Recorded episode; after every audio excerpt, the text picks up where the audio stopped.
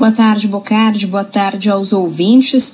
A diminuição do intervalo entre as doses da vacina da Pfizer de 12 para 8 semanas vai passar a valer a partir da próxima quarta-feira, dia 15. Essa data foi confirmada à CBN pelo secretário executivo do Ministério da Saúde, Rodrigo Cruz. A redução do intervalo entre as doses da vacina da Pfizer é a esperança de cientistas para evitar a disseminação de mais variantes no Brasil.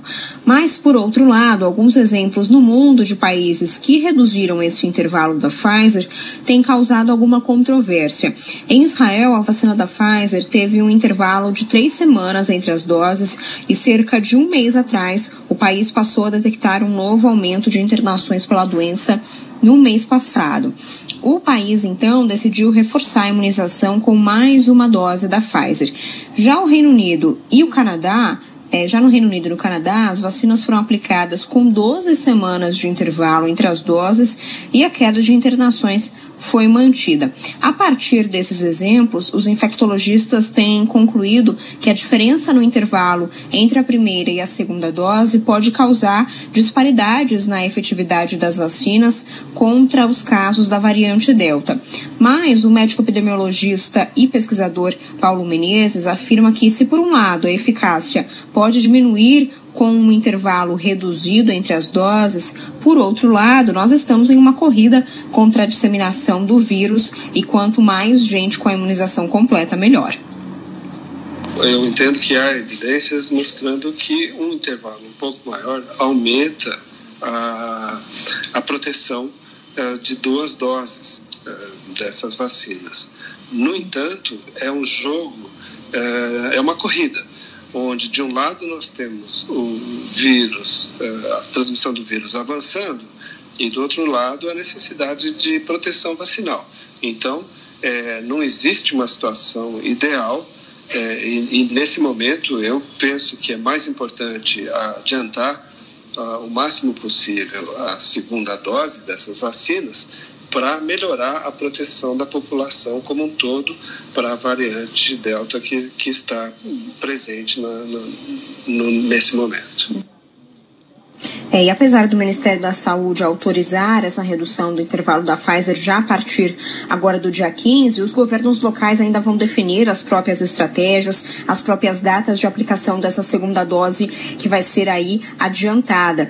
Por isso é importante que as pessoas fiquem atentas às divulgações dos governos locais. Aqui o governo de São Paulo, por exemplo, diz que vai esperar uma garantia de entrega de mais doses da Pfizer para confirmar uma data de imunização é, com a vacina da Pfizer com um intervalo de oito semanas, Bocardi. E com relação à AstraZeneca, essa situação toda aí, perspectivas e tudo mais?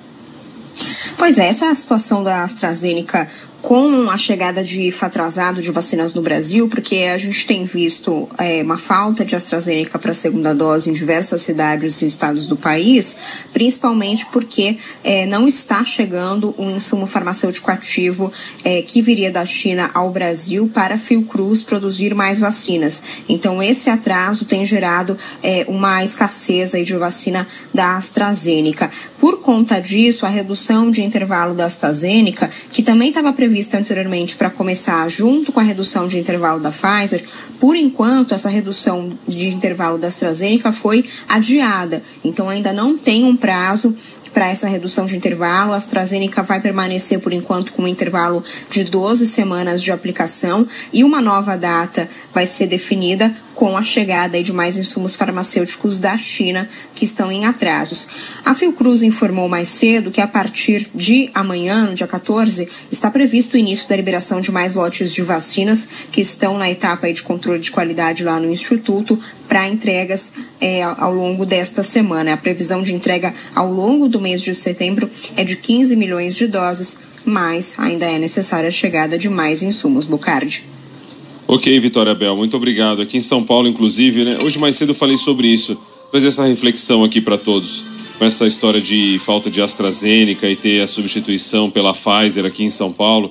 É... Inclusive, tem até uma informação nova no decorrer do dia. O pessoal, as pessoas foram surpreendidas com, com um termo de consentimento.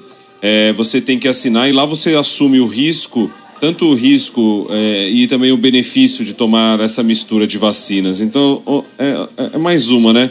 Coloca ali na responsabilidade da população, você traz mais um fator preocupante, mais um fator de desgaste, mais um fator de nervosismo nesse processo de vacinação. Os médicos e a ciência já dizem que realmente você pode fazer essa mistura, que não tem problema, mas sabe como é, né? Daí a prefeitura, para se resguardar, faz um termo, a pessoa é obrigada a assinar, gera um momento de estresse, algo totalmente necessário. Mas o que eu falava hoje cedo é o seguinte: essa história é tão bagunçada, mas tão bagunçada, que se a gente não tivesse feito lá atrás toda essa, essa barulheira por causa de nomes de, de vacinas, não faria a menor diferença pelo que está acontecendo agora. Vocês percebem isso? Criou uma história lá atrás que a né? vacina X é melhor do que a Y, que a Y tem tanta eficácia, que a Z tem tanta eficácia, que depois o prazo de uma tem que ser de tantos dias, a do outro tem que ser de tantos dias, estica de um, diminui de outro, os laboratórios ganhando fama, ganhando nome, ganhando dinheiro. Toda essa discussão, as pessoas escolhendo qual vacina tomar, porque uma é melhor, a outra seria melhor, tudo nessa discussão. Para agora, depois desse período todo, nós estamos tomando a que tem fazendo a mistura que for para poder imunizar. Então percebam o tempo inútil, o tempo gasto de forma inútil na vida de todo mundo, com tanto estresse, tanto nervosismo.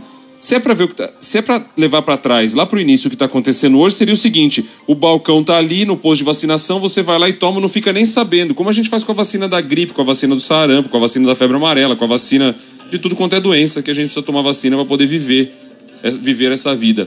Então, se lá atrás, se lá atrás tivesse sido dessa maneira, não tivesse toda essa discussão, essa politicagem, essa história toda, talvez para a população fosse muito melhor. E os laboratórios, convenhamos, também não levariam a fama que levaram, é ou não é?